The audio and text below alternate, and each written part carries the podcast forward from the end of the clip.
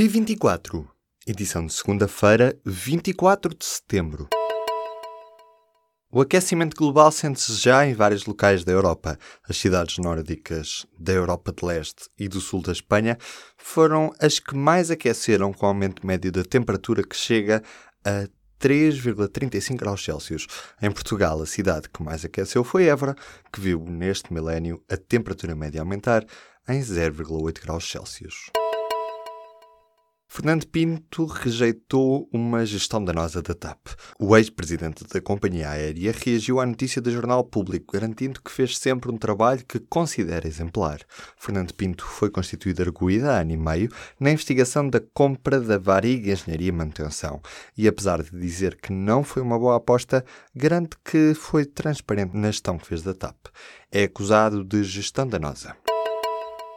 O CDS-PP vai propor uma audição pública com várias entidades sobre as alterações à lei das armas. Em causa está a intenção de querer impor limites ao número de armas que cada pessoa pode ter. Nuno Melo criticou o governo por considerar que a proposta de lei ataca um setor fortemente regulado e economicamente relevante, atingindo milhares de pessoas que pagam os seus impostos.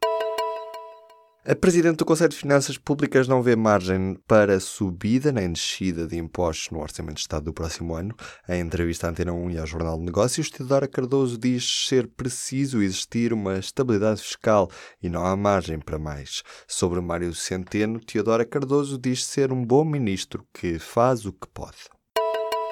O Governo da Madeira quer que se crie um corredor humanitário para ajudar os portugueses na Venezuela. Miguel Albuquerque diz que é necessário ajudar os portugueses do país da América Latina, apesar das dificuldades em aplicar este corredor humanitário. Albuquerque defendeu que a solução tem de ser intermediada pelas associações para que estes bens não sejam desviados para o mercado negro. Uma colisão frontal no IC8, perto de Pombal, matou seis pessoas na manhã desta segunda-feira. O acidente aconteceu ao quilómetro 34, perto da localidade de São João da Ribeira, no distrito de Leiria. Nenhum ocupante sobreviveu ao acidente entre duas carrinhas. O governo lança nesta segunda-feira um concurso internacional para instalar uma base espacial nos Açores. A Ilha de Santa Maria pode ver já os primeiros pequenos satélites serem lançados para o espaço em 2021.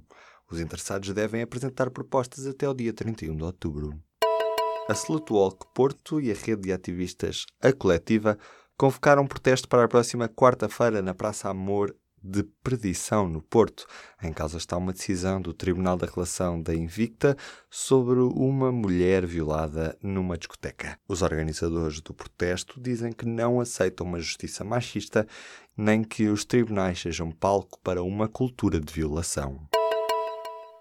Maio de 2019 marca o regresso dos Metallica a Portugal. A banda norte-americana tem concerto marcado para dia 1 de maio no estádio do Restelo, em Lisboa. Esta vai ser a primeira data nesta digressão da banda de metal na Europa. Desde a estreia de Mamma Mia 2, os casos têm-se repetido. Frequentemente os turistas têm tirado rochas brancas da praia de Lalária, na Grécia, de tal forma que se diz que a beleza da ilha está a ser destruída a um ritmo alarmante. Por isso, criaram-se multas que podem ir até aos mil euros. Instalou-se no aeroporto um contentor onde os turistas podem redimir-se e deixar as rochas de mármore branco na ilha.